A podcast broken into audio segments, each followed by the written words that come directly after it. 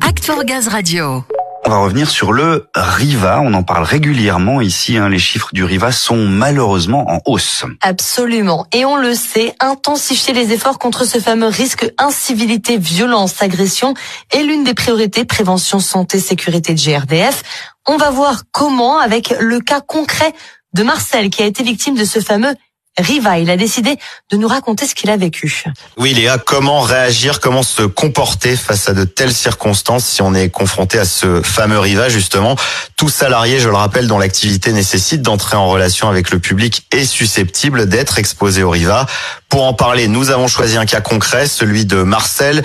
Mais avant, j'accueille Laurent Debout, cadre appui prévention santé sécurité en région sud-est. Bonjour. Bonjour. On Laurent, l'un de vos techniciens, Marcel, a été victime d'une agression. Il va nous expliquer ce qui s'est passé dans un instant.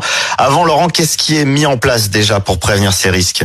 Eh bien, en tant que préventeur, euh, notre rôle consiste prioritairement à faire en sorte que les salariés ne soient pas exposés au risque, c'est-à-dire améliorer l'organisation du travail pour satisfaire la demande des clients ou des tiers. C'est ce qu'on appelle la prévention primaire, faire en sorte que les clients soient satisfaits de la relation qu'ils ont avec l'entreprise. Ensuite, nous avons un rôle d'information des salariés sur la posture adoptée face à un tiers agressif, les choses à mettre en œuvre et celles bien évidemment à éviter. On a ce qu'on appelle la règle des 4 C, calme, courtois, constant et consistant. Donc en toute situation, on garde son calme. C'est la qualité principale à mettre en œuvre pour justement éviter une surenchère. Oui, le premier réflexe euh, face à quelqu'un de vindicatif, c'est évidemment de garder son calme, de ne surtout pas envenimer les choses.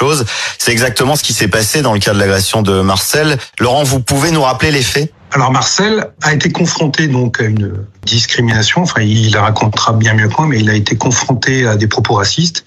Et justement, dans ce cadre-là, il a réussi à garder son calme. Il a tenté euh, d'apaiser la personne en expliquant la raison de sa présence, en expliquant l'acte technique qu'il allait réaliser. Bon, la personne a eu un peu de mal à l'entendre et a continué à tenir des propos qui n'étaient pas acceptables. Et donc, Marcel euh, a réussi à garder son calme face à cette situation. Justement, on va pouvoir le constater. Marcel, vous êtes avec nous. Bonjour. Bonjour.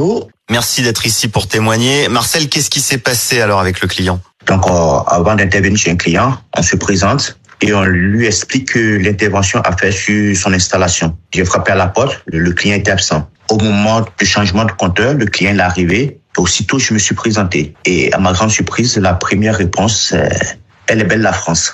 Donc, euh, je me suis présenté encore une deuxième fois que chez ADF euh, en lui expliquant ce que j'avais à faire chez lui.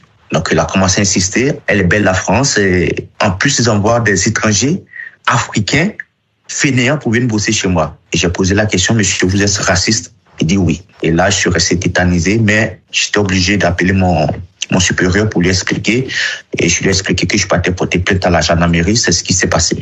Après la suite, le monsieur a été convoqué rapidement. J'ai tout encaissé sur moi, en fait, sur tout ça. Du coup, j'ai fait ce qu'il fallait faire derrière pour que ces agressions gratuites, si un jour ça peut s'arrêter, voilà, je vais dire.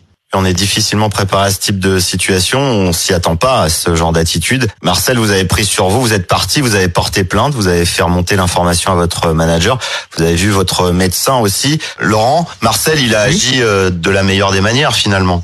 Absolument. Une des règles d'or, c'est surtout de ne jamais se mettre en danger face à un client agressif. Il a exercé son droit de retrait. Il a très très bien agi parce que l'état émotif dans lequel il était aurait peut-être eu euh, des conséquences sur la réalisation euh, et la fiabilité de l'intervention. Donc euh, voilà, il a quitté son chantier. Il a très très bien fait.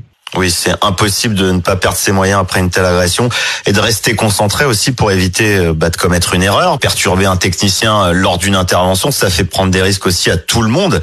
Marcel, j'imagine que euh, ça marque évidemment un tel événement. Vous avez vu votre médecin par la suite, vous avez été épaulé aussi pour reprendre le travail dans de bonnes conditions? GDF m'a soutenu, voilà, ce qu'il fallait faire pour que je puisse retrouver mes capacités pour reprendre le boulot le plus vite possible.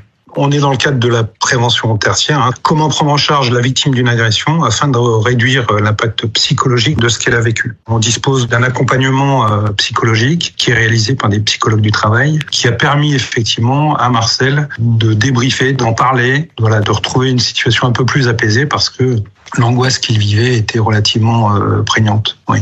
Bon, je pense qu'on va rappeler aux collaborateurs qui nous écoutent et qui peuvent se retrouver dans de telles situations qu'il y a des portages hein, qui sont dispensés auprès de leurs managers, des ateliers aussi prévus dans leurs agences et qu'ils n'hésitent pas en cas de besoin à se tourner vers les préventeurs de leur région. Merci pour ces informations Laurent et merci beaucoup Marcel d'avoir témoigné. Merci à vous. Merci à vous. Un grand merci à vous. Difficile à entendre à notre époque, mais ce type de comportement existe malheureusement. On retiendra donc la règle des 4 C face à un riva, calme, courtois, constant, consistant. Voilà, restez calme et ne pas hésiter à faire remonter l'information à vos managers, bien sûr.